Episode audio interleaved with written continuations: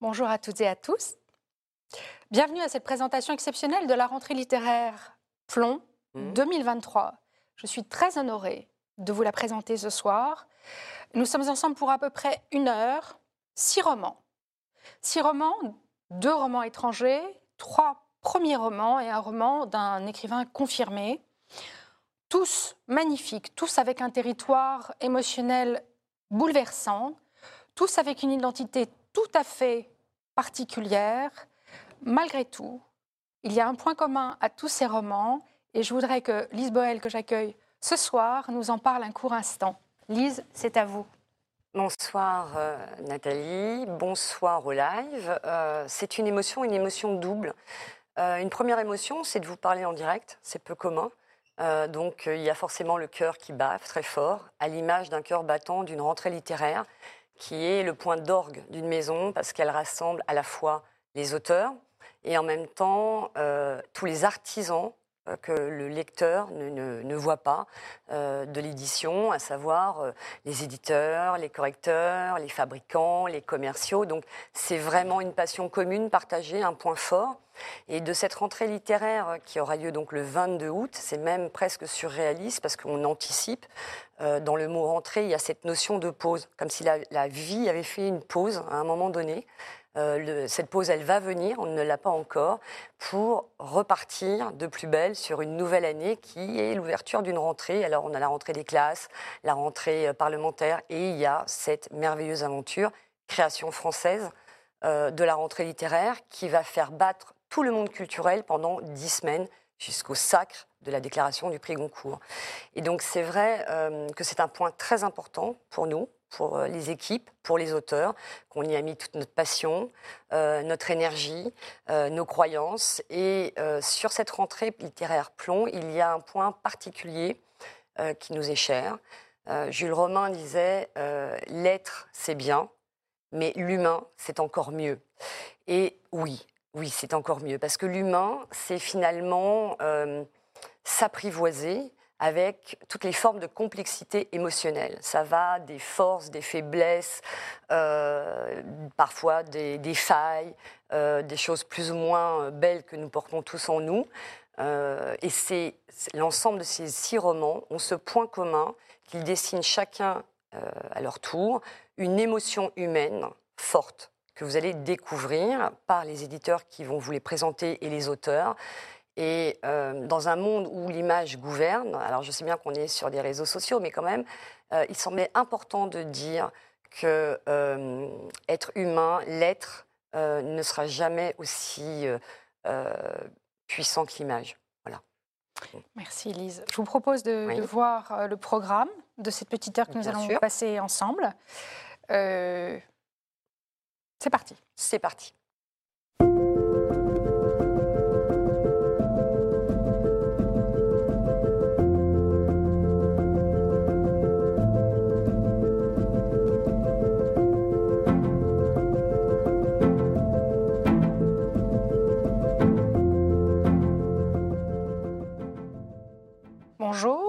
Lorraine Celle de Lavaux.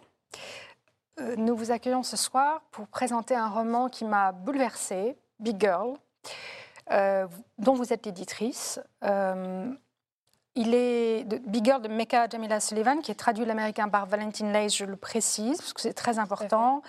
Un livre vraiment qui m'a ému, bouleversé, qui m'a fait penser, nous en parlerons tout à l'heure, à un ou deux, dont un précis, un roman précis qui est, un un chef-d'œuvre. Je vous propose tout d'abord de regarder une courte vidéo de l'autrice qui nous fait la joie de nous parler de son livre depuis New York. Mecca Jamila Sullivan enseigne aux États-Unis la poésie et les littératures afro-américaines, queer et féministes. On écoute un court instant. Bonjour, I'm Mecca Jamila Sullivan, author of the novel Big Girl, coming soon in French from Édition Plomb. Big Girl is a novel about women, bodies, race, desire, and the paths we take across generations to make space for ourselves in the world. It follows the life of a black American girl named Malaya Condon from the time she's a young, inquisitive, wild minded eight year old to the time she's a very big black queer teenager with great wit and great heart coming of age against the backdrop of 1990s Harlem, New York. Set to a funk, soul, and especially a hip hop beat, the novel follows Malaya's path as she comes to understand the various racial, gendered, sexual, and other meanings of her body in the world around her, and ultimately claims the power to define her body for herself. Over the course of the novel, Malaya has to unlearn several inherited ideas about race, about class, about sexuality, and especially about womanhood. Ideas that are passed down from her grandmother to her mother to herself. Instead, she must insist on her right to see her body as a source of pleasure rather than something to be criticized or objectified by the people around her. She must learn to claim the right to move freely through the world and to take up space in it. That's why I couldn't be more excited to bring Malaya's story to French speaking readers. Thank you so much. I truly, truly hope you enjoy. Merci. Alors, Cher Lorraine, je le redis, c'est un livre qui m'a beaucoup touchée. Euh, ma première question, comment avez-vous découvert et, cette écrivaine, ce livre, et pourquoi ce choix de publication? Oui, alors Big Girl, ça a été un coup de cœur euh, immédiat à un moment où je cherchais euh, à retrouver dans un roman la tendresse et, l'intelligence étincelante d'un livre comme Betty de Tiffany McDaniel, une lecture qui m'avait beaucoup marqué à l'époque.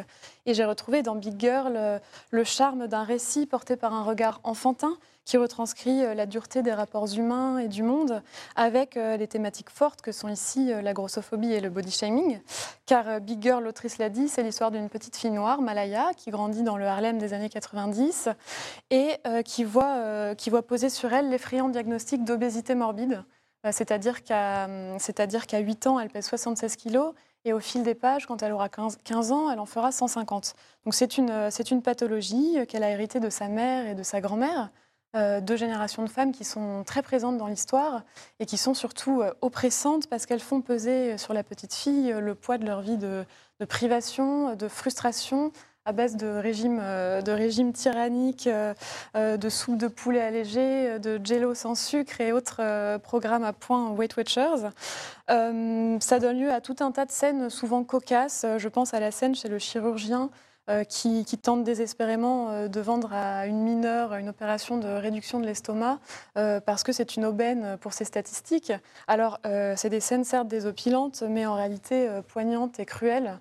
Et, ce sont en tout cas des thématiques qui sont dans toutes les bouches aujourd'hui et portées notamment par un discours féministe d'émancipation par rapport aux, injonctions patriarcales qui pèsent sur les corps des femmes. Et pour autant, c'est des sujets qui restent peu peu exploité euh, à ma connaissance en littérature. Et euh, voilà, au-delà de la magie du, petit cocon euh, qui est ce roman plein de tendresse et bourré d'humour, j'ai vu dans Big Girl un livre dont on avait besoin. Il y en a fait des thématiques très très fortes dans, ce livre, la grossophobie, le body shaming, vous l'avez dit, la question de l'identité sexuelle, l'art et son pouvoir rédempteur, la violence des dictats de la beauté, le racisme. J'aimerais que vous en parliez un petit instant. Oui, eh ben, effectivement, ce ne serait pas faire honneur euh, à la richesse de Big Girl que de le résumer au seul sujet de la grossophobie. C'est un livre euh, délicat, tout en nuances, qui a d'ailleurs pour lui de traiter euh, de ces sujets du point de vue original de leur intériorisation par les femmes. C'est un livre qui n'est jamais dans l'accusation, qui se contente de nous montrer avec beaucoup de finesse ce que c'est que de grandir dans la société quand on n'entre pas dans les cases attendues. Alors vous avez parlé d'art rédempteur, en effet c'est aussi l'histoire d'une petite fille puis d'une jeune femme talentueuse qui euh, fréquente une école pour riches blancs surdoués euh, de l'Upper East Side et qui trouve euh, une échappatoire dans la peinture et dans la musique quand on s'obstine, où qu'elle aille, à, la montrer du doigt pour, pour son seul corps qui dérange par son énormité, à la réifier. mais c'est aussi, aussi un très beau portrait de relation mère-fille et d'amour maternel avec cette mère, Nila, qui, a, qui, pour arriver là où elle est, a lutté, et qui est d'ailleurs la seule professeure noire dans son université, et qui étouffe maladroitement sa fille dans un réflexe protecteur euh, de peur de la, voir souffrir euh, à son tour.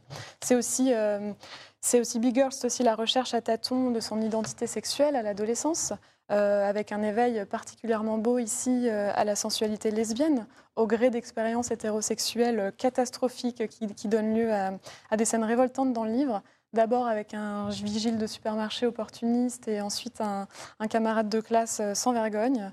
Et plus généralement, euh, c'est un roman euh, dans, la, dans la tradition des coming of age novels comme on les aime, avec une jeune femme qui doit affronter la perte, le deuil, la dépression et trouver en elle la force de s'émanciper de schémas imposés qui n'ont clairement pas été pensés pour elle.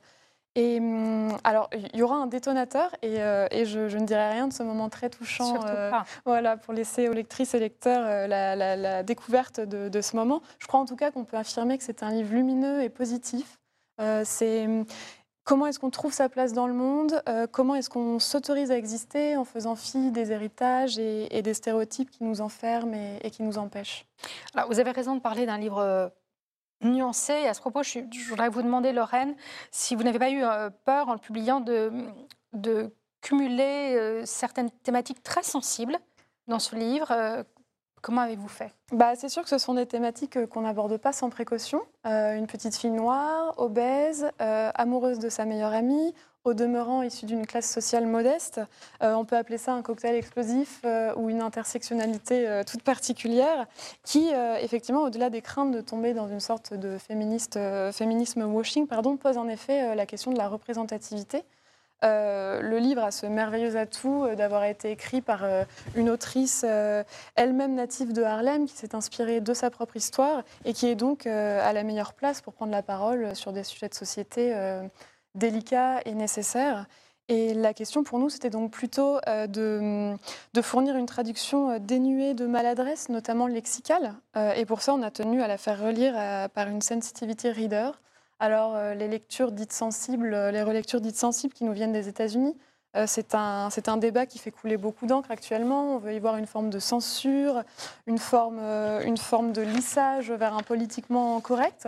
C'est avant tout la preuve que les livres ont du pouvoir et, à ce titre sont susceptibles de véhiculer des, représentations devenues intolérables.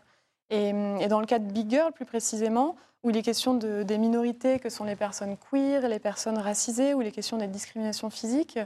Euh, c'est une universitaire euh, spécialiste des diasporas africaines américaines, Maboula Soumaoro, qui, euh, qui nous a apporté son regard avisé sur le bon emploi de certains termes. Comment est-ce qu'on traduit les mots nigger et negro dans un texte aujourd'hui, par exemple? Dans quel contexte social, historique, politique? Et qui a pu nous aider aussi à la bonne restitution, à la restitution respectueuse euh, de toute une culture africaine-américaine euh, dont les équipes éditoriales, il faut bien le dire, ne sont pas nécessairement spécialistes. Hum, et, j'en profite pour saluer le très très beau travail de traduction de Valentine Leys, qui a, su retranscrire l'ambiance foisonnante euh, des rues de ce Harlem en pleine ébullition, les dialogues réalistes savoureux et la, plume, la très belle écriture aux accents lyriques de Mecca Jamila Sullivan, qui nous plonge dans la tête d'une petite fille à l'imagination vagabonde et euh, une imagination euh, d'autant plus vagabonde que cette petite fille est en souffrance. Un dernier mot, très court. Euh, parmi tous ces personnages qui traversent ce livre magnifique, encore une fois, un personnage important, évidemment, hein, qui, a une part très, très prégnante dans le livre, c'est Harlem. On en dit un mot, très court pour finir. Oui, bah, en tant que lectrice et lecteur, on aime tous à être plongés à travers les romans dans des univers euh, spatio-temporels des paysans. Ici, on est en immersion euh, sensorielle dans le Harlem des années 90, avec ses parfums, avec ses saveurs, avec euh, sa junk food et ses notes de musique aussi, car Big Girl est un, est un roman très musical, plein de morceaux de hip-hop. Et au moment où s'ouvre l'histoire, c'est un quartier en voie de gentrification avec des adresses emblématiques qui disparaissent petit à petit à la faveur de l'arrivée des populations blanches, et c'est un crève-cœur. Et le, New York Times, dans son coup de cœur, a joliment parlé au sujet de Big Girl d'une déclaration d'amour à un Harlem qui n'existe plus. D'ailleurs, euh, l'écrivaine euh, a créé une playlist euh, magnifique qu'on peut trouver. Tout à fait. Sur Spotify, Sur Spotify, qui, est, donc, qui viendra avec le livre quand il sera vendu. Exactement. Je souhaite à Big Girl le même très beau chemin de Betty. Je vous remercie infiniment. Merci à vous, Nathalie. À nouveau, c'est un très grand coup de cœur, un très très beau roman. Merci infiniment, Lorraine.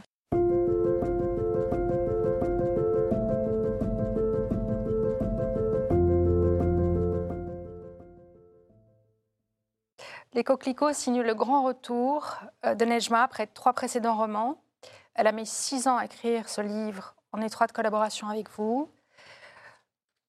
Nejma est une femme en colère. Sa colère, elle va la transmettre à son héroïne, Zara et l'héroïne des coquelicots. Est-ce que vous pourriez nous parler un instant de ce livre qui, est, qui a une écriture incandescente, fiévreuse, c'est un texte très fort, c'est un très très grand moment et de littérature et, d'émotion, de mille et une façons.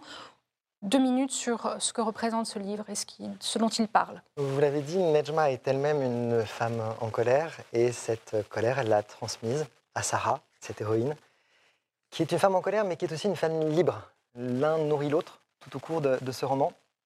Elle est algérienne, elle est mariée plus ou moins de force à un Tunisien, elle part donc vivre à Tunis une vie de couple plutôt monotone où elle s'ennuie, euh, où il ne se passe pas grand-chose. Son mari passe sa vie sur son ordinateur, elle ne sait pas trop ce qu'il fait, elle pense qu'il trafique, euh, elle ne s'en occupe pas. Et du jour au lendemain, il disparaît. Et elle se retrouve seule dans cet appartement, dans cette ville qu'elle connaît finalement assez mal, avec un ordinateur portable. Et au hammam, en discutant avec sa meilleure amie, sa meilleure, amie lui dit Mais profites-en, amuse-toi. Aujourd'hui, ton ordinateur est connecté à Internet, c'est une fenêtre de liberté. Et elle va s'engouffrer, Sarah, dans cette fenêtre de liberté. Elle va aller très loin, puisque de cette liberté, elle va aller jusqu'à s'inscrire sur un site de rencontre. Et du site de rencontre, elle va finir par euh, passer à la pornographie virtuelle, donc à se prostituer, sous le pseudonyme de Coquelicot, d'où le titre du livre. Et Coquelicot au pluriel, comme le titre, parce qu'il y a autant de coquelicots qu'il y a de fantasmes d'hommes à assouvir. Euh, les hommes sont des Marocains, des Algériens, des Français, des Tunisiens et elle revêt, euh, un peu comme la fleur, une pétale différente à chaque fois pour assouvir euh, les, fantasmes de ces hommes. De là, elle va passer à la prostitution physique, on, va dire, en louant un appartement à la Goulette, à Tunis. Et là, on est dans le cœur du roman, euh, qui est pour moi le plus épais en, termes littéraires, parce que elle nous plonge dans des mille et une nuits à l'envers. C'est-à-dire que Sarah, qui reçoit ses hommes, ses clients, va avoir évidemment des relations tarifées avec eux, pas forcément sexuelles. Quand elles le sont, c'est le talent de Nejma qui s'est fait connaître avec L'Amande, qui a été un best-seller mondial et qui a été un gros succès en France. Ces scènes de sexe sont très crues, mais jamais vulgaires. Elle a une façon de décrire les corps, les odeurs, euh, les peaux qui se touchent, qui est extrêmement poétique. extrêmement sensuelle. Et à côté de ces scènes, beaucoup d'hommes vont se confier à Sarah. Et là, c'est le côté mille et une nuits inversé. Et on va entendre des voix qu'on n'entend pas si souvent, c'est celle des hommes qui disent qu'ils ne vont pas bien. Et que ce qui se passe au Maghreb, ce qu'on leur fait subir, ce qu'on leur impose en virilité exacerbée, en culte de la guerre, en dogmes religieux poussés à des extrêmes auxquels ils n'ont pas envie d'adhérer. D'autres sont homosexuels et trouvent avec elles quelqu'un auprès duquel ils peuvent se confesser, parler de ça, puisqu'ils sont de plus en plus persécutés, c'est de moins en moins toléré, voire condamné et très durement dans certains des pays du Moyen-Orient et à la voix de Sarah, qui est la porte-parole des femmes en colère, des femmes énervées, des femmes qui n'ont plus de droits, ou en tout cas de moins en moins de droits les années passant. Il y a celle des hommes, aussi qu'on entend assez rarement. Au fil de l'histoire, évidemment, elle va tomber amoureuse du plus bad boy des bad boys de ses clients. Terrible. Le plus terrible. Ce qui est très joli, c'est que elle, le, premier, le premier contact qu'elle a avec lui, c'est un parfum. Oui, c'est le côté sensuel. Et ça, c'est le côté sensuel de toute l'écriture. Donc, effectivement, le côté très cru de cette écriture, mais en même temps, il y a une sensualité, il y a une poésie à chaque fois. Et donc, elle, se souvient de lui avec juste, juste effectivement, le, ce parfum, cette fleur d'oranger d'Hermès. Donc, je vous prie de m'excuser, je vous ai interrompu parce que c'est très frappant. Elle va l'identifier au premier chef avec un parfum. Bah, c'est la sensualité du Moyen-Orient aussi, les odeurs. Absolument. Arriver dans un souk, dans une ville euh, méditerranéenne, ce qui vous frappe, c'est euh, la fleur d'oranger, c'est les boutons roses, c'est les hibiscus, c'est les épices.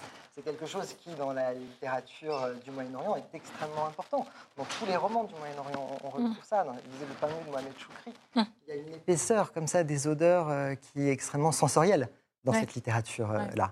Et donc ce bad boy va l'emmener très loin dans la prostitution, très loin géographiquement, puisqu'elle va voyager très loin avec lui, frayer avec des réseaux euh, peu recommandables qui vont euh, la mettre en danger. Et sans dévoiler la fin du livre, la fin est une ouverture vers de l'espoir. Parce que ce que voulait porter Nejma jusqu'aux dernières lignes de son roman, c'est qu'avec sa soif de liberté, avec cet espoir que les choses peuvent s'arranger, que les femmes dont on le voit dans l'actualité, euh, regardez ce qui se passe en Iran, c'est elles qui portent la révolution, mm. c'est elles qui osent s'afficher ostensiblement dans la rue au péril de leur vie. euh, Najma, elle a cette conviction-là en elle, euh, que le combat vient des femmes, et donc tant qu'il y a cette soif de liberté, il y a de l'espoir. Et donc le roman finit sur une touche lumineuse d'espoir. Euh, L'héroïne, Sarah, a été au bout de tout ce qu'elle voulait vivre, elle a poussé ses limites au plus loin, elle a mis les hommes face à leur hypocrisie, euh, face à leur, À leur fragilité. et elle révèle leur fragilité. Et c'est ce double ce qui regard est magnifique d'ailleurs. qui est extrêmement intéressant parce que la voix de ces hommes, on l'entend pas. Mm. Des auteurs masculins n'en parlent pas. Et je pense très honnêtement qu'il faut le courage d'une femme comme Nejma, qui avait eu euh, le même courage avec l'amende il y a 20 ans, Mm. pour oser porter cette voix-là et être à la fois la porte-parole des femmes et de l'oppression qu'elles subissent euh, au Maghreb, des hommes à qui on impose des standards qui leur conviennent pas. Et elle parle aussi évidemment des générations avant la sienne, celle des parents qui sont venus en France, en Europe, au moment où on avait besoin d'eux, et qui aujourd'hui vivent dans des cités avec des enfants, des petits-enfants qui sont en mal de repère, qui ne se sentent pas complètement chez eux en Europe, qui ne se sentent pas complètement chez eux euh, quand ils retournent au Maghreb. Et cette perte de repère engendre beaucoup de déviances et de problèmes du Maghreb que Nejma met en avant aussi. Donc son roman est d'une richesse folle parce qu'elle aborde, avec cette poésie et avec cette colère, des questions de fond euh, qui interpellent vraiment le lecteur. Oui. Pour finir, c'est vraiment un roman qui est, qui est à la fois poétique, c'est une claque, Mm. c'est un roman à l'écorcher, qui ne vous lâche pas. Vous allez finir ce roman, il restera en vous très longtemps.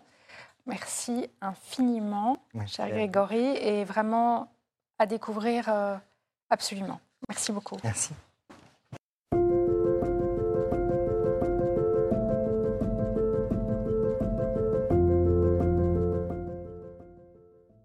Bonsoir Marie. Bonsoir.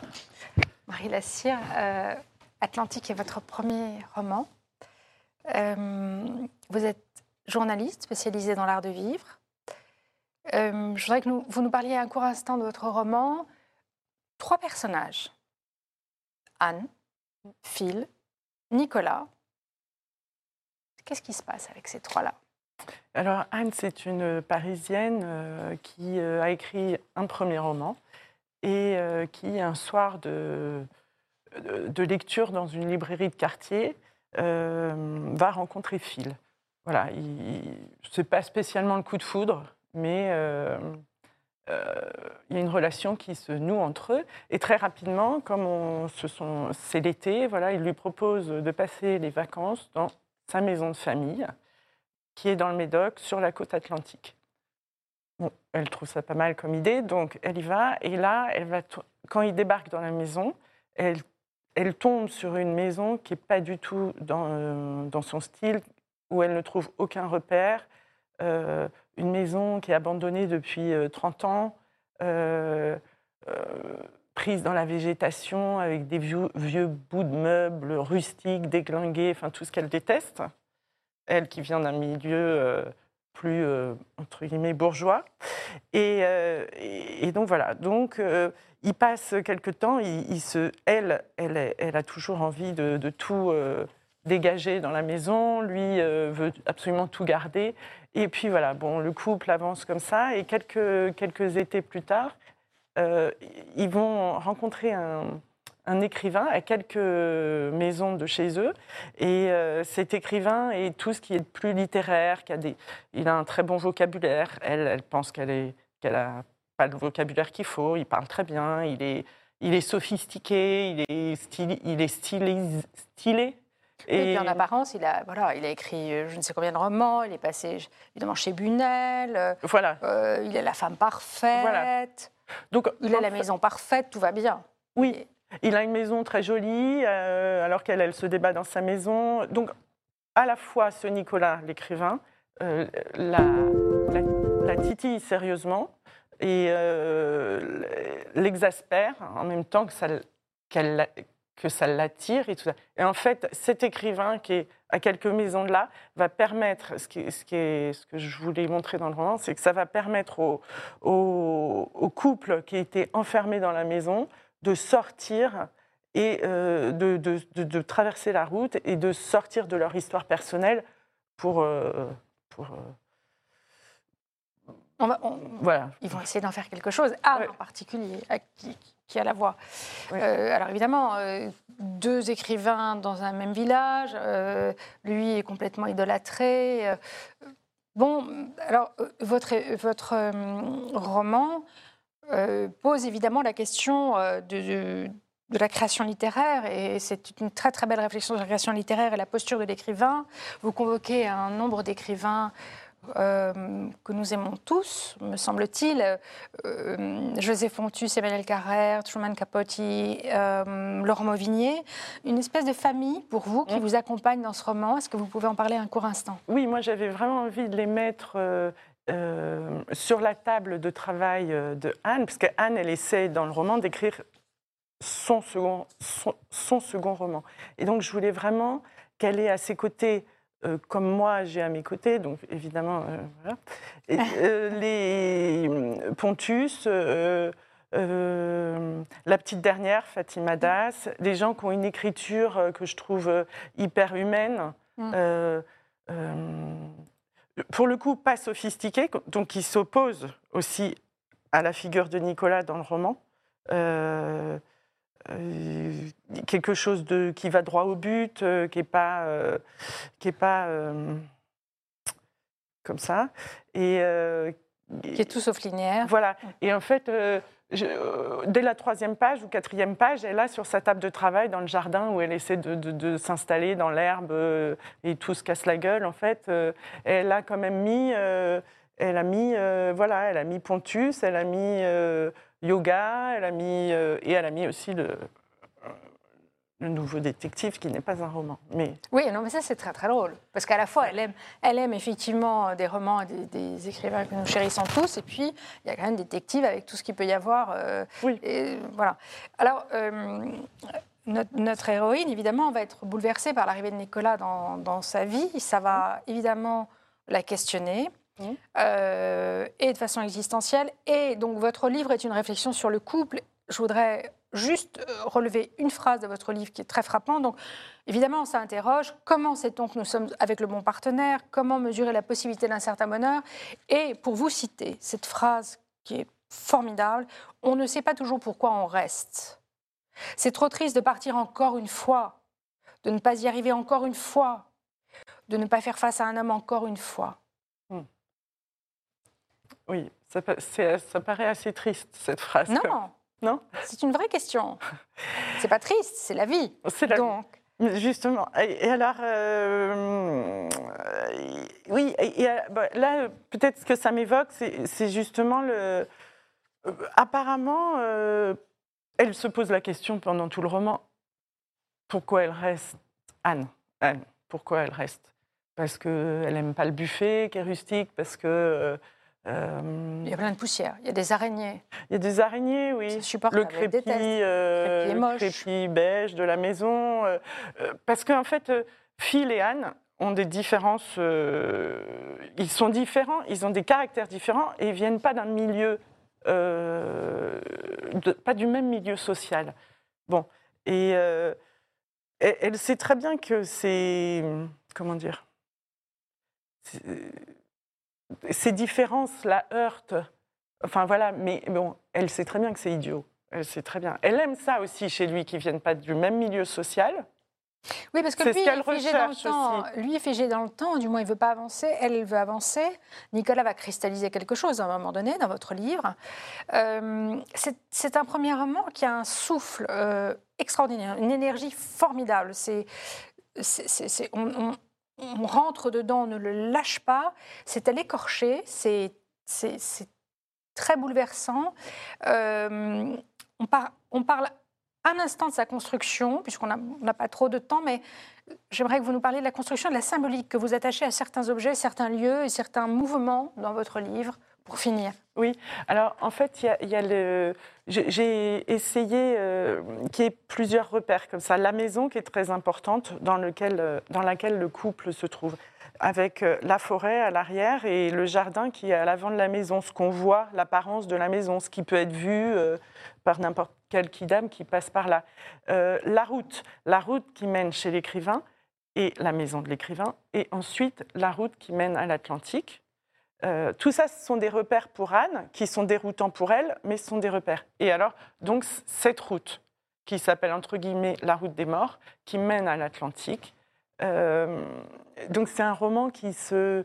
Qui, c'est cette complication du couple, la construction du couple. Est-ce qu'on reste, est-ce qu'on reste pas euh, Est-ce que l'écrivain du bout de la rue, il est meilleur Est-ce que Et sur fond de, ciel bleu, sur fond de vacances, sur fond sur investi. Voilà. Et un peu comme. Euh, euh, voilà, dans la, dans la maison, j'ai oublié quelque chose, c'est qu'elle s'acharne énormément sur les meubles. Et les meubles, certains meubles, le buffet en l'occurrence, et le laurier, qui n'est pas un meuble, est un arbre, mais dans le jardin, ça, c'est vraiment des choses qui sont presque comme des, des personnages humains. il y a une histoire de canapé, comme ça, elle le prend, elle le flanque dans le coffre de la voiture quand file, euh, quand file le dos tourné, et, elle, se, elle se barre à la déchetterie. Et quand elle le met dans le coffre, c'est vraiment comme si elle, euh, elle flanquait un mort, presque. Bon, elle en fait peut-être un peu trop, hein, mais c'est pour ça elle est, elle est, sans doute pas facile à vivre. Un magnifique roman, une très belle réflexion sur l'écriture, sur le couple. Euh, ça se lit, c'est une énergie absolument magnifique. Je le recommande très très chaleureusement. Je vous remercie infiniment. Et je vais appeler maintenant Frédéric Viguier.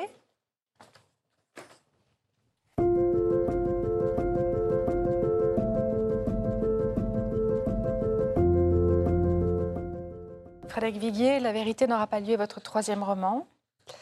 Une tragédie qui creuse un sillon que vous explorez depuis le début de votre travail d'écrivain, la noirceur, l'hypocrisie, le vice, l'inhumain et l'humain. Pourriez-vous nous parler de votre livre en quelques minutes? Ben, D'abord, le démarrage du livre, c'est la réalité d'abord. C'est une lectrice qui, suite à la lecture du deuxième roman, Un vœu de faiblesse, qui me téléphone et qui euh, souhaite que je lui écrive un livre. Euh, parce que elle veut mettre en, enfin, le mettre en scène. Le, sujet, c'est son fils, 42 ans, marié, euh, deux enfants, qui se suicide après un interrogatoire parce qu'on le soupçonne d'attouchement sexuel sur une, jeune amie de sa fille qui avait 13 ans, 14 ans. Alors d'abord, je suis très étonné parce que pour moi, c'est plus un travail de journaliste que de romancier. Qu'est-ce que peut faire un roman avec la réalité? Euh, Donc, ma première action, c'est de lui dire le roman, la littérature ne doit pas créer des héros. La littérature, elle doit chercher à comprendre l'humain. Alors ça déjà, parce qu'elle part du principe évidemment que son fils est innocent. Euh, donc ça, c'est le point de départ. Donc j'étais très euh, interloqué qu'un roman puisse euh, servir à une mère de famille. alors au départ, voilà, l'objet, c'est est-ce qu'il faut faire de son fils un, innocent? Est-ce qu'il est, est, coupable ou pas? Et, voilà, ça c'était la, le démarrage du livre. Frédéric, alors, euh, est-ce que c'est une histoire qui vous est arrivée? Parce qu'évidemment, on se pose la question, et très vite dans votre euh, livre. Donc je mets en scène un narrateur. Après, la fiction prend le dessus. Je mets en scène un narrateur qui, va, euh, qui, est, écrivain, donc j'ai pris un peu de moi de mon expérience, mais j'ai créé un personnage hein, qui, qui, est confronté à cette question que faire avec ce sujet, ce fait divers qu'on lui amène sur un plateau? Parce que mes deux précédents romans sont euh, nourris de mon expérience professionnelle ou euh, personnelle. Et le deuxième roman, je l'ai euh, écrit en m'inspirant de l'histoire de Patrick Dills. Je ne vais pas dire ce que c'est, les gens, si ça les intéresse, chercheront, mais le sujet est assez connu. Et, et il est vrai que quand on est... alors vous savez, on dit que le plus dur, c'est le premier roman à écrire, c'est pas vrai. C'est le deuxième. C'est le deuxième. voilà. Ce qu'il faut faire différent tout en étant aussi bon si on a été bon. A priori, on n'a été pas mauvais. Et on vous attend. et on nous attend.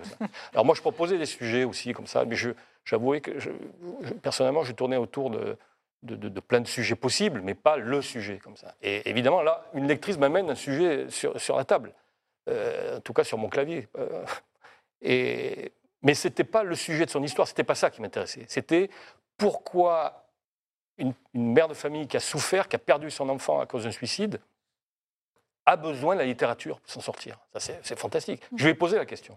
Et elle m'a dit, la littérature est au-dessus de tout.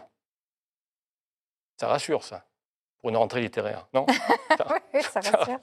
Non, on parle un instant quand même euh, de cette histoire qui est quand même euh, incroyable, parce qu'au début, euh, évidemment, ce personnage, il a tout pour lui. Il est, il est, il est parfait. euh, il est dans le conseil municipal, il fait tous les sports, il participe à ceci, à cela. Il est a priori totalement lisse. Donc c'est vraiment euh, une question euh, pour vous sur les apparences. Sur, euh, alors on en parle un instant parce que c'est vraiment un sujet que vous creusez depuis toujours dans, dans votre, dans votre œuvre littéraire. Oui, à, mes dépens, j'allais dire, parce que c'est pas réfléchi, ça. Mais, Tant mieux. euh, voilà. Moi, euh, mon travail d'écriture se fait euh, très intuitivement. Je ne fais pas d'enquête. Je, suis curieux de, trop de choses, d'ailleurs, parce que ça, fatigue d'être curieux comme ça. Et donc, à un moment, ce que j'ai accumulé euh, va sortir. Bon, le, héros dont vous parlez, enfin le héros malheureux du livre, la, personne qui va se suicider, effectivement, je, décris une personne qui socialement est parfaite. La famille parfaite, le boulot parfait, généreux avec tout le monde, etc. Et effectivement, dans le premier roman et même dans le deuxième, je, je- je vais creuser le, le- le- Sur le premier roman, on m'a dit, vous avez fait un, un livre qui dénonce la société de consommation. Je me rappelle de ça. Et moi, je dis, pas du tout. Je dénonce personne d'abord, je, pas, je, je laisse ça à des gens À d'autres. différents. Moi, je ne dénonce pas. Mais j'évoque la société de représentation. Voilà, où tout est bâti sur un statut. Euh, Une apparence. l'apparence. Voilà. Donc effectivement, c'était assez fascinant de décrire un- le fils parfait.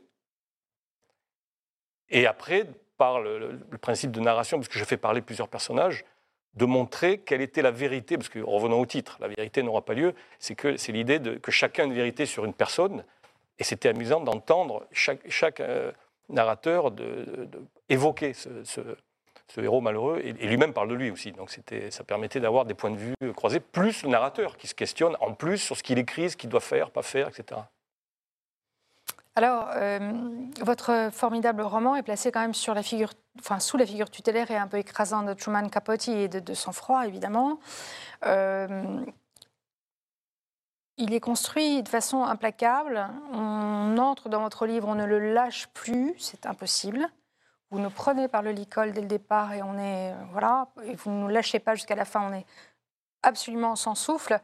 Euh, je voudrais que vous nous expliquiez pourquoi Truman Capote de sang-froid, figure tutélaire euh, assumée par vous, euh, et votre livre. quel est le lien que vous faites entre les deux? Le narrateur du, livre, c'est un personnage que j'invente, et, très souvent, les, écrivains, quand ils sont invités, on leur demande quel est votre mentor, un peu, votre, quel, Mm. quel est l'auteur qui, qui, vous, qui vous inspire aussi. Alors moi, j'en ai pas. Je suis un très mauvais lecteur, je suis un autodidacte, on va dire, de l'écriture. Mm. Donc je, je suis très, très content de me dire euh, que ce que je fais sort de moi et n'est pas inspiré ni copié. Mais pour ce personnage, je lui mets une figure tutélaire qui est celle de Truman Capote, comme on dit, en anglais, Truman Capote, Hmm. parce qu'on entend Truman Capote, qui, est, ce d'autres choses. J'ai- Donc j'essaie je- de le faire à l'anglaise. Ah oui, non, mais c'est parfait. Non, mais. Et donc, euh, et il, il a, il a écrit, ce, ce grand écrivain a écrit le- le- un roman qui s'appelle Deux sang-froid, euh, qui raconte le quadruple meurtre d'une famille voilà, dans le- dans- aux États-Unis. Mais à l'époque, Truman Capote il donc déclare Je vais écrire, inventer un genre, c'est-à-dire de faire de la littérature à partir des faits. Donc il dit J'invente le roman vérité. On revient toujours à ce mot qui, sans arrêt dans le livre et dans le titre. Et euh, donc, de l'extérieur, il a réussi son coup. Il ne se met jamais en avant. Il n'y a pas jeu qui parle, c'est un narrateur Mhm. omniscient. Qui, voilà.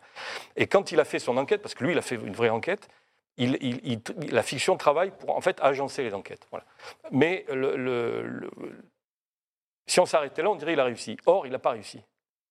Puisque après ce roman, il devient un suicidaire. euh, déjà qu'il était alcoolique, alors il, a dépassé le stade de l'alcoolisme, c'était l'alcoolisme du suicide. Et pourquoi? Parce qu'il il a rencontré un, héros dans son histoire auquel il s'est identifié. Et donc, mon, narrateur dans le livre euh, passe son temps à ça. Le narrateur dans le livre, il va s'identifier à la gamine qui a été plus ou moins. euh, enfin, qui, qui accuse l'adulte d'avoir fait l'attouchement, sa copine, etc. Et donc, il est obsédé par ça, c'est-à-dire, est-ce qu'on peut écrire tout en étant objectif? Et, que ce soit un homme ou une femme, est-ce qu'à un moment, le narrateur ne va pas s'identifier un peu à tout le monde? Donc, il y a des scènes assez amusantes où la. C'est, fou de- d'employer ce terme, où la, jeune héroïne, qui a 13, 14 ans, 15 ans, euh, se reconnaît dans les, traits d'une héroïne du livre. Mais en fait, euh, elle, dit, mais en fait, vous vous êtes identifié à moi. C'est-à-dire, vous, m'avez pris ma peau, ma vie, et vous, avez mis tous vos délires, votre schizophrénie, tout ce que vous voulez dans mon personnage.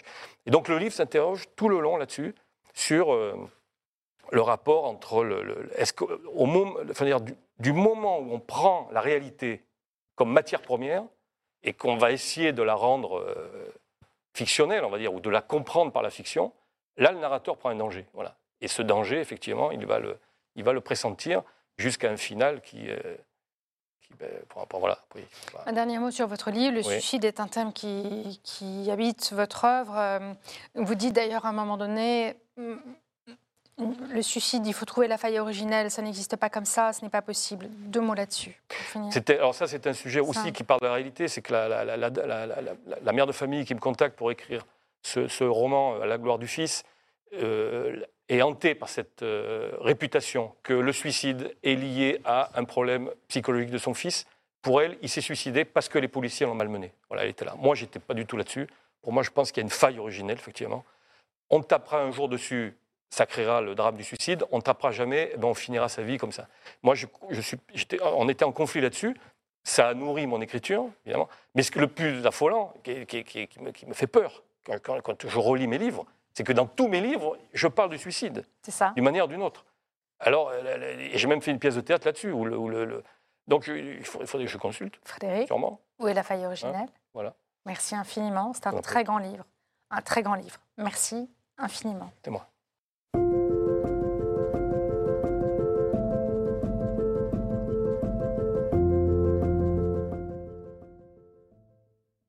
Vous êtes donc l'éditrice de Morgan Haas, qui ne peut pas être avec nous ce soir, pour de très jolies raisons d'ailleurs. L'autre part est son premier roman. Marie-Laure, pourriez-vous nous parler de ce premier roman en quelques mots? De quoi s'agit-il? Alors en fait, tout commence par une question. euh, Manel, c'est quoi Tanger? Et à l'époque, Lina a 6 ans. Quelques années plus tard, Lina, devenue une jeune femme euh, trentenaire, perd sa grand-mère, Manel. Et euh, à cette occasion, comme dans beaucoup de situations, euh, après un décès, on est amené à, faire le tri euh, dans les maisons. Et, euh, et Lina participe au tri de la maison euh, de sa grand-mère.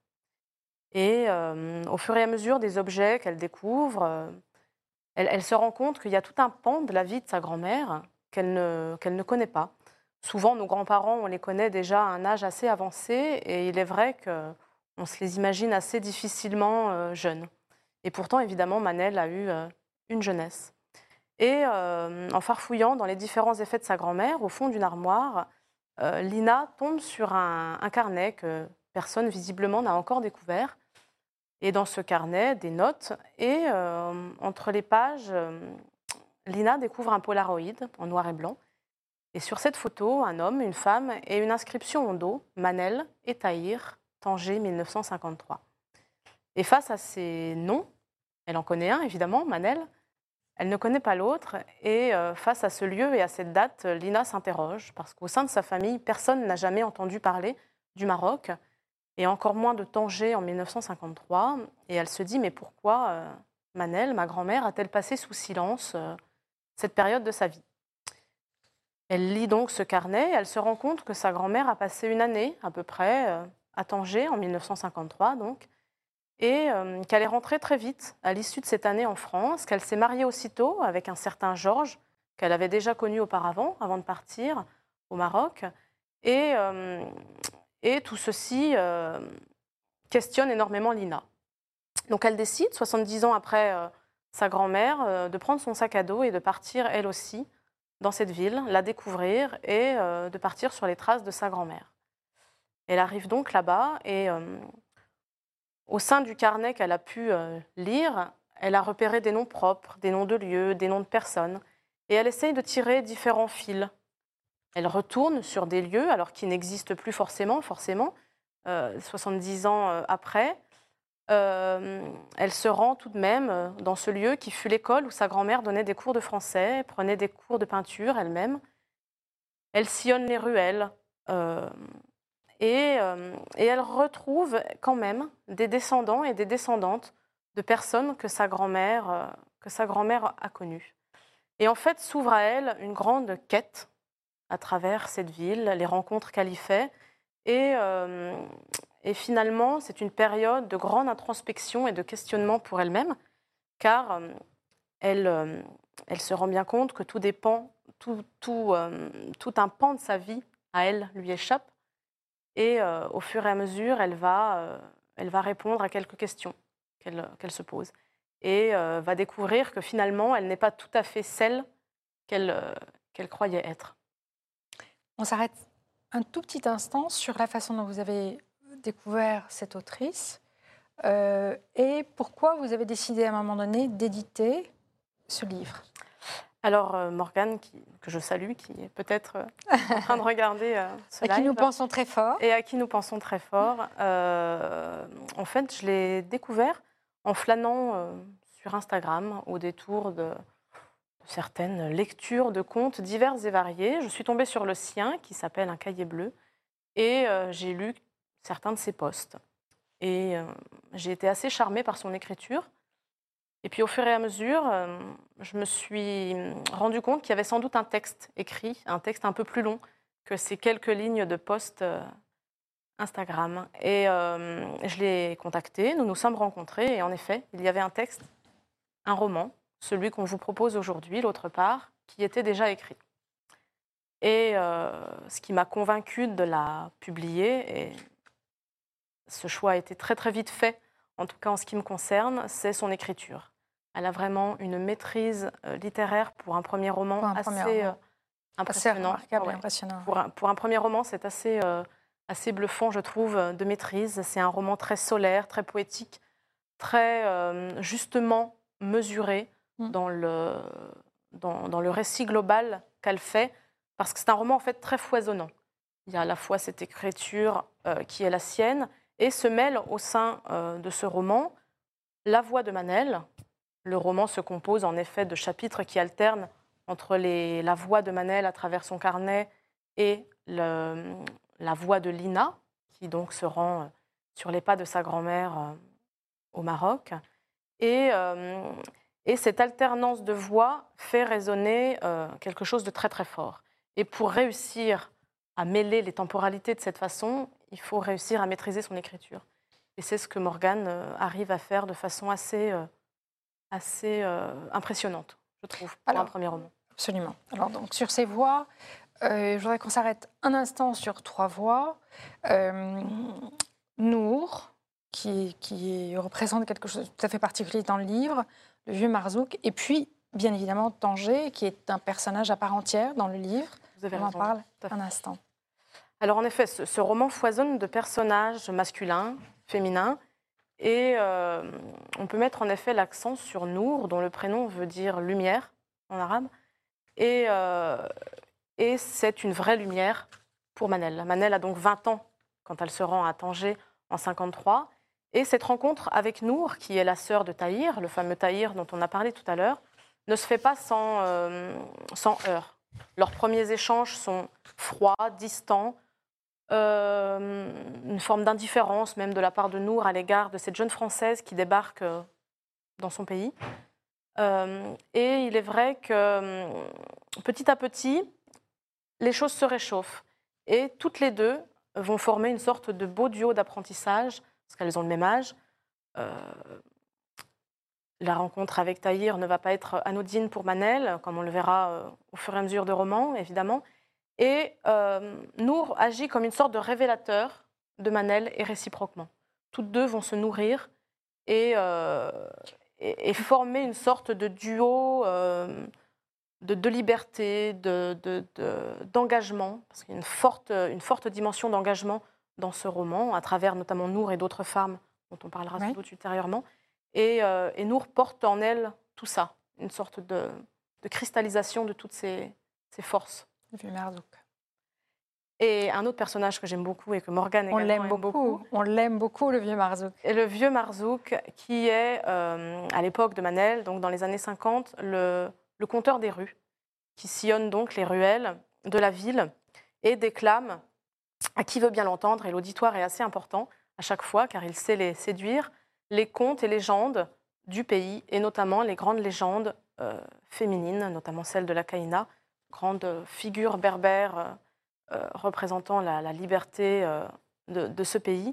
Et, Marzouk a beaucoup à dire, et est une voix vraiment qui résonne tout au long du roman, on le retrouve à différents moments. Et pour Manel, ce sera à la fois un point de repère dans la ville, parce qu'il est toujours sur la même place, et un- une ouverture sur la culture de ce pays qu'elle ne connaît pas du tout, et une porte d'entrée poétique et, et magnifique. Ce qui nous permet de glisser vers Tanger. Vous avez tout à fait raison. le- le- le- la grande héroïne principale peut-être serait, serait Tanger, qui est une sorte de cœur battant euh, au, cœur, euh, au sein du- de, de laquelle se passe euh, énormément de choses. Nous sommes dans les années 50. euh, donc c'est un- une période très particulière pour cette ville. Donc le pays est sous protectorat français. Tanger dans les années 50, c'est à la fois la Beat Generation, les contes de rue, comme on l'a vu, un mélange de cultures entre les Français présents et, le, le peuple marocain. Et, euh, c'est vrai que euh, c'est une ambiance toute particulière. euh, ça résonne au sein des cafés au-dessus de la mer. Donc Manel arrive dans cette ville qui foisonne, qui, bouillonne, à laquelle elle ne s'attendait pas du tout. Une ambiance vraiment très, très, très chaude, très, très enlevée.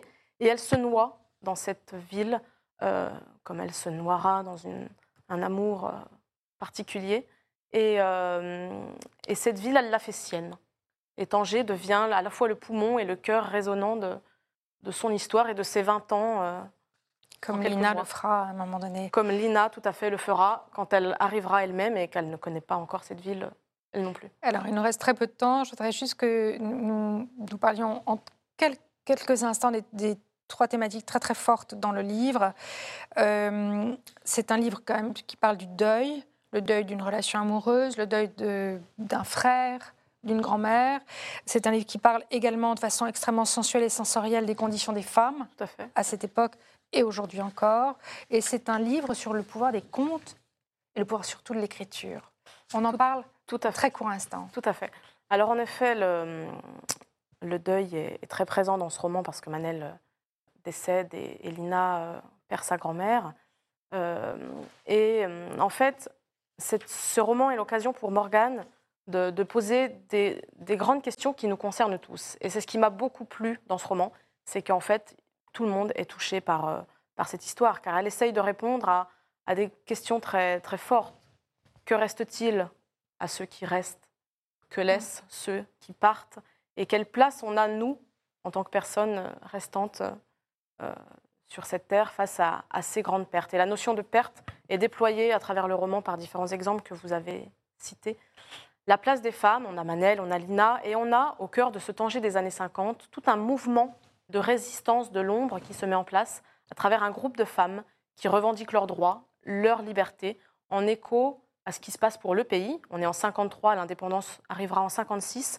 Et vraiment, là aussi, Tanger est le tambour battant de cette résistance de l'ombre qui se met en place contre le protectorat et pour les femmes, pour leurs droits revendiqués.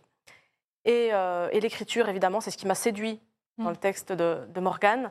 On a à la fois les contes, on a à la fois les carnets, euh, et, autre point très important, et là je laisserai le, lecteur le découvrir, les lettres de Taïr, Mm. qui, euh, parsèment- dire. qui le roman et dont on ne dira rien car il faut le lire.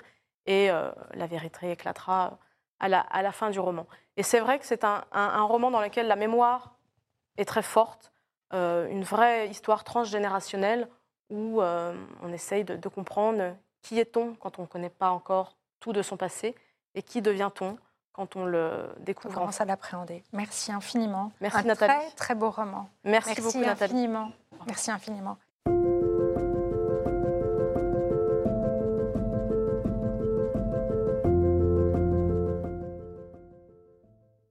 Bonjour Fabrice. Euh, bonsoir, plus exactement. Donc, nous, nous allons parler du dernier, enfin, du premier roman de Maurice Barthélémy, L'expérience. Alors, d'abord, vous, allez nous rappeler, pour ceux qui ne le savent pas, qui est euh, Maurice Barthélémy. Oui, Parce que c'est quand Bah, même c'est un personnage. c'est un, c'est un scénariste, un réalisateur, c'est un hypersensible, C'est un ce qu'on adore. Un acteur, Et un un metteur en acteur. scène, un réalisateur. Euh, avec les Robins des Bois, il a fait rire la France euh, pendant plus d'une décennie, sur Canal notamment. Mais encore aujourd'hui. Voilà, et euh, il fait. euh, il, il- il écrit depuis maintenant plus d'une décennie. Il a fait un travail sur la sexologie. Il a fait un travail sur l'hypersensibilité, euh, parce qu'il est lui-même hypersensible, et que je pense que ça revient dans le livre à plusieurs romans, à plusieurs moments. C'est très, très prégnant. Et, et donc cette hypersensibilité, je pense que c'est le, le sous-texte, mais ce n'est pas ça. Le, le roman est, est autre chose, et sa force réside ailleurs. Alors, vous allez nous présenter en quelques lignes l'expérience. De quoi s'agit-il? Comment ça se passe? Qu'est-ce qui se passe? Alors, le point de départ, il est assez simple. C'est un personnage, euh, on va dire, en milieu de vie, qui, un après-midi, décide de rompre avec ses habitudes, avec ses usages. Et au lieu d'aller au travail où il est attendu, ben, se décide à rentrer dans une salle de cinéma, au hasard, sans regarder même le film qu'il va voir. Il descend l'escalier, il s'installe dans une salle. Derrière lui, une, femme vient s'asseoir euh, et il attend. Il attend et il attend un bon moment, mais le film ne vient pas. Et au bout d'un moment, le noir se fait, il n'y a pas les publicités, et à la place, apparaît une phrase sur l'écran, toute simple. Ça va Léo? Et Léo, c'est son prénom. Et donc Léo se retrouve confronté à cette situation. Et cette situation est une expérience, au sens premier du terme, un test, un test de vie. Et la force du roman, c'est ça. C'est vraiment ça. C'est que quand on lit ce roman, on entre dans une expérience. Donc c'est ce qui fait la défi. force jubilatoire d'ailleurs du roman. C'est extraordinaire. Donc, euh, parce qu'au départ, il se dit quand même, mais, mais qu'est-ce qui se passe? Euh, On se fout de moi là. euh, Qu'est-ce qui se passe? Et puis, il va rentrer là-dedans. Et puis, il va aussi nous inviter, nous, lecteurs, à rentrer dans cette expérience. Exactement. Donc, vous, Ouais, exactement. vous êtes rentré Ce dans qu'il cette explique, expérience. voilà, ce qu'il explique, euh, j'allais dire presque indirectement, c'est que nous vivons dans notre vie euh, quantité de situations. Par exemple, cette situation, nous nous trouvons de présentation du livre de Maurice Barthélémy je vous le est une situation que nous avons prévue tous les deux. Oui. Euh, donc, elle a pas, d'une certaine manière, elle n'a pas de surprise. Elle, Mm. euh, vous êtes dans cette interview, euh, Oui. moi aussi, on sait à peu près où on va. Euh, là, il est dans une situation qui est totalement inattendue pour lui. Et donc, il se demande si c'est un test, euh, si euh, euh, il y a des caméras cachées, comme ça se fait de plus en plus. Euh, donc, il, il est, il est- il est gêné. Il ne sait pas s'il doit rester, s'il doit partir, si c'est une blague, si c'est une mauvaise blague. Ou, ou- voilà. donc, il est totalement euh, interloqué. Et à un moment donné, bon, ben, comme nous, quand on est dans une situation euh, inédite, nouvelle, soit on peut décider de partir, soit on peut décider de rester. Et à un moment, il décide de rester. Comme nous, lecteurs, on commence un livre. On décide de Et à un moment donné, on peut décider de partir, on peut décider de rester. Et je crois, et je vous le conseille vraiment à tous, euh, qu'il faut continuer. Non, il faut rester alors dans le nous sommes d'accord, c'est la qu'on grande force de. Maurice Berthélémy, c'est qu'à un moment donné, parce que c'est quand même très particulier, à un moment donné, on se dit, mais ok, on va vivre l'expérience avec toi, on y va. Et on y Exactement. va. Exactement. Et on y va. Et c'est ça qui est absolument. euh, C'est la magie du texte Exact. et la séduction. C'est qu'on part texte. avec lui. Il y a cette interaction euh, qui va jouer. Il va, il va y avoir plusieurs interactions. Euh, on ne va pas toutes les décrire, mais il y a notamment euh, la personne qui est dans la salle, qui va avoir des échanges avec lui, l'écran.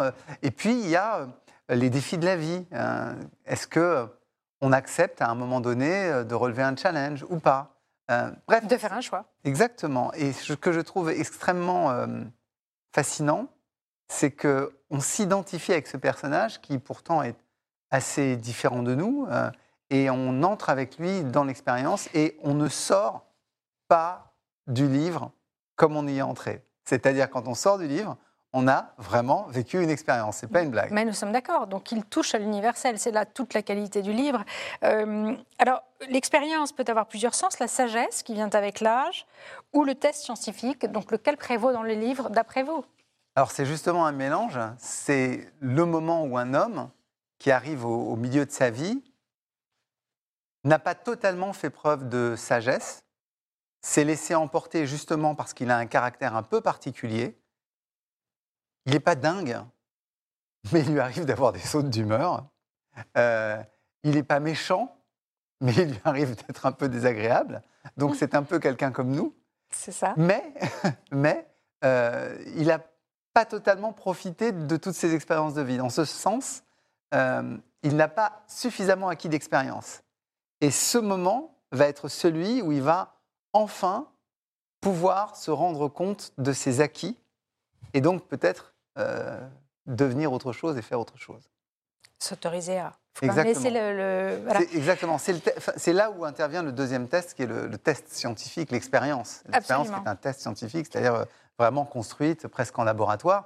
Et j'imagine très bien qu'on pourrait euh, mettre en scène l'expérience d'une manière euh, extrêmement précise et la faire vivre à quantité de personnes, y compris les lecteurs de Maurice Barthélemy. Absolument. Alors, on va revenir là-dessus. hein. Euh, monsieur tout le monde ou est-ce- a-t-il un caractère spécifique, ce personnage, Léo C'est un peu un monsieur tout le monde. Il y a un élément dans le livre qui nous permet de savoir qu'il a un métier qui n'est pas anodin, qu'il travaille dans un, Non, il faut en parler quand même un Bah, instant. parce que- J'hésite toujours, Alors, parce que comme un- pour être très honnête, c'est un texte qui se, qui se lit en, en deux heures, deux heures et demie. C'est un texte coup de poing, c'est un texte qu'on lâche alors, pas. Oui, alors on va Donc, pas je- forcément dire ce qu'il fait, mais on peut dire, pour rebondir là-dessus, que c'est un, c'est un roman qui est très très drôle. Mhm. Parce qu'évidemment, le métier, on- et on ne va pas le révéler, le métier de Léo est, est absolument insensé. On se dit, mais on, on peut comprendre qu'il soit au bout du Exactement. bout du bout du scotch. Ouais. Mais, euh, et en même temps, euh, dans ce livre, il y a un vocabulaire très très drôle. Euh, on a l'impression que Maurice Barthélemy invente euh, certains mots. Il les invente, mais il est gentil, il nous le précise. il nous parce le que précise. Parfois, les mots sont tellement bien. Et pas toujours, parce qu'il peut être un petit peu canaille, parce que parfois il ne le précise pas. Il y a des mots, je suis quand même allée vérifier. Je me dit, quand même, un vocabulaire, non, non, non. Et puis parfois il dit, non, non, je vous dis ça, mais en même temps, ça n'existe pas. Donc c'est très, très drôle euh, en même temps, il faut, Effect- il faut le dire. Effectivement, il s'amuse à créer des mots, il s'amuse à faire beaucoup de jeux de mots. euh, à- il s'amuse à penser des situations aussi. Mais il essaie de rendre le monde un peu plus grand, un peu plus large, un peu plus vaste. Et c'est vrai que ça fonctionne parfaitement bien. Mm. Il, euh, et c'est suffisamment simple pour pas qu'on ait de difficultés à se l'imaginer. C'est-à-dire que Mm. la, la vraie qualité d'un roman, malgré tout, c'est les images qui s'en dégagent. Euh, c'est euh, le fait qu'on oublie, euh, on oublie le texte. c'est la Même façon si- dont ça résonne en nous. voilà. hein. Même s'il y a une stylistique, même si on a du plaisir parfois à goûter la langue, etc., Mm. ce qui est essentiel, c'est qu'il nous plonge dans une situation. Et là, ça marche totalement. Et, et même avec ces, ces jeux de mots, etc., on le suit comme si on était Mm. en train de, de discuter avec un interlocuteur. Euh, et et peut-être comme si on était en train de, de regarder Maurice Barthélémy lui-même dans cette salle de cinéma. Absolument. Ma dernière question. Avez-vous vécu une expérience, Fabrice? Alors j'ai vécu une expérience euh, en lisant ce livre, ça c'est certain. Ouais. Il m'est arrivé de vivre des expériences euh, artistiques. Je me suis retrouvé parfois dans des situations où, euh, absolument inattendues parce qu'il y avait des, des copains artistes qui avaient tout préparé. Mais là, ce n'est pas le cas. Euh, on a un petit twist à la fin qui nous permet de comprendre Magnifique ce twist qui nous permet de comprendre que- ce que représente cette femme, l'écran, etc. Mais il Voilà. faut le lire. Et Il faut le lire. il faut le lire. Et quand on en sort, on en sort enrichi de quelque chose avec euh, un petit surcroît de liberté, je crois. Absolument. Merci infiniment. Merci Nathalie. Alors, c'est ainsi que se termine cette présentation de la rentrée littéraire Plomb 2023. Je suis très honorée, très heureuse d'avoir pu faire cela. Je remercie donc les éditions Plomb. Je vous invite, vous tous, à découvrir tous ces ouvrages magnifiques avec tous une identité et un territoire différent le 24 août en librairie. Merci. C'est- ouais, Il faudra foncer. Il faudra foncer. Ils ont tous vraiment des vertus, ils sont tous magnifiques. Vive la littérature, vive la littérature qui nous rend plus grands, plus vastes, qui nous fait respirer plus fort. Merci à vous tous, merci aux écrivains et éditeurs qui sont venus là pour défendre ces livres. Merci à Plomb à nouveau. C'est la fin de cette soirée, j'espère que vous avez passé un bon moment. Moi, oui. Oui, vous Et j'espère tous. J'espère tous. Allez, on À se quitte là-dessus. À, À très bientôt. bientôt. Au revoir.